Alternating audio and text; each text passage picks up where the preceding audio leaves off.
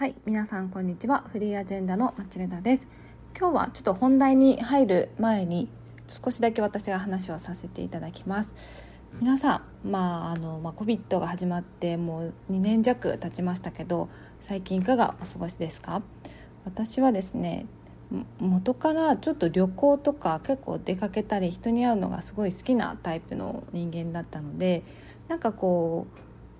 楽しみがなくなってきたっていうのはやっぱりちょっとあるかなと思うんですよね。もちろんあの安全第一だしあのそうなんですけどなんかね自分がときめくものっていうのが減ってきたなっていうふうに最近ふと思うんですよ。なんかこう刺激がないっていうかなんか服を買っても満たされないあのなんか美味しいもの食べてもあまり満たされないアイス食べてもなんかあんまり満たされないみたいなすごい贅沢なこと言ってるなっていう気もするんですがなんかちょっと満たされないななんかこうしたら自分が楽しいって思えるなみたいなことがなんかないなって思うんですよね逆に見つけたいなっていうふうに思うんですけど、まあ、そんな中でも唯一この時間楽しいみたいなのが最近意外とあの漫画を読む時間なんですよね。あの本とかもともと私読むのすごい好きであの今でも結構読むんですけど、まあ、本っていうのはまあ割と COVID 前からの変わらない趣味っていうかあのすごい好きだなっていう感じなんですけど、まあ、COVID になって明らかに変わったっていうのが結構ね漫画好きになったなって思うんですよ、まあ、そんなにいっぱい読んでるわけではないんですけどなんかこう新しい漫画を何も考えずにぼーっと読んでる時って結構満たされたっていう感じがあるんですよね。でなんか結構古い漫画とかも最近読めたりするのであの読んだりしてます。で最近面白かったのはあの無料で公開されてるんですけどあのエルエルメスの歴史をですねあの書いた漫画がありましてこれすごい面白かったので後でちょっと概要欄貼っておくのでよかったら見てほしいなというふうに思うんですけどエルメスの誕生の歴史みたいなのをあの有名な方が漫画に起こされていてあのすごい面白かったですね。歴史も学べるし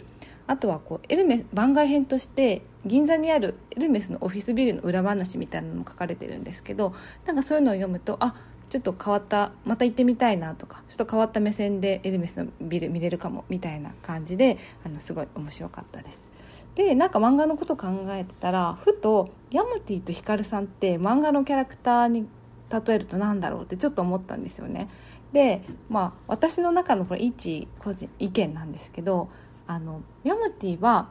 子供のおもちゃの葉山くんなんですよね。でヒカルさんは花より団子の F4 の中の一人の西門さんなんですよ。これ分かりますか？分かってくれる人いますか？これねあのまあ私の数少ないデータベースの中から抽出したんでもちろん合う合わないみたいなとこあると思うんですけど私の中でも割とちょっとしっくりきてる感じなんですよね。であの子供のおもちゃの葉山くんっていうのからちょっと説明させていただくとどちらもあの古い漫画なんですけどもうだいぶ昔の漫画で、まあ、葉山くんっていう主人公の男の子がいるんですよ、まあ、小学校6年生の男の子なんですけど、まあ、彼は結構何ていうんですか見た目ツンケンしてるっていうか、まあ、ツンデレなタイプなんですよね。でこうなんていうんですかこうクラスの中心人物でもないというかこう誰とでも話せるみたいな感じでもないし割とこうちょっとこう心を閉ざしているようなタイプの彼なんですけど意外とねあの好きな子にすごい優しいんですよ、まあ、それが主人公のさなちゃんっていうんですけどあのサナに対してはすごい優しかったりするんですよね。でどこがこうヤムティと重なるかって思うと、まあ、やっぱね基本的に根本ですごい優しいところが重なるなって思うんですよ。で特にこう自分が大事にしたいっていう人に対してはちゃんと優しく接するところ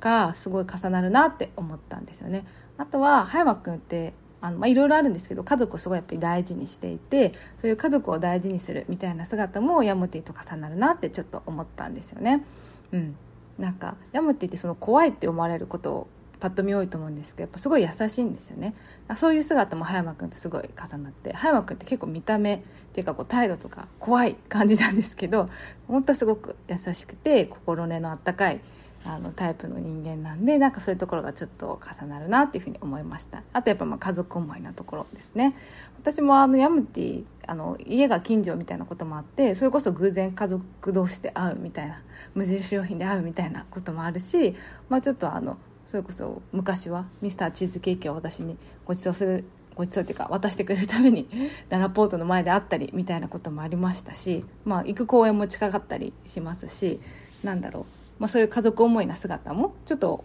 プライベートの部分も私は見たことあるんですけど、まあ、そういったところもあるなっていうふうに思ってます。で次ひかるさんのあの F4 の西門っていうあ西門宗次郎のあの意見なんですけど、まあ、皆さん「花より団子って知ってますかね？あの昔えーと、松潤とかでドラマ化されたりそれより前で言うと内田有紀とかで映画化された時代もあるんですけど藤木直人と、私どっちも好きなんですけど、まあ、その F4 男の子4人組のうちの1人で西門さんっていう人がいるんですよ。えっと、最近のドラマ版だと松田翔太が演じた役なんですけど、まあ、どういうところが似てるかっていうとですね、まあ、ちょっと見た目から入ってしまうとこもあるんですけどまずねあの圧倒的和なんですよ。で私の中でイメージってひかるさんあの着物を最近着てたシーンがあってその印象がやっぱすごく強くってやっぱ、ね、和が似合うんですよね。で、まあ、西門さんもあの実家がすごい有名な茶道の家元みたいな設定なのでやっぱねそういうこう着物が似合うみたいなところがねやっぱすごい重複するんですよね。でこの西門さんって、まあ、4人いてその F4 の4人の中で結構容量がいいタイプなんですよね。でやっぱそういったところもちょっとひかるさんに似てるなってちょっと思ったりしてなんかひかるさんって苦手なことあんのかなって結構思ったりするんですけどなんかやっぱいろんなことをうまくややってしまうっていうかやれる力があるみたいなところってなんかすごい重なるなっていうふうに思うんですよね。はい。ということで。だしあそうですね。あとはこうやっぱ4人並んだ時のそのバランス的な配置なんかひかるさんが真ん中にドーンっているよりかはこう何人か並んだ時にひかるさんがその50点からそのチームを150点にしてしまう力みたいなそういったところがね西川さんとすごい重なるなっていうふうに思うんですよね。はい皆さんどうですか？これえっ、と私はヤムティは葉山に似てると思うしひかるさんは西川さんに似てるなっていうふうに思います。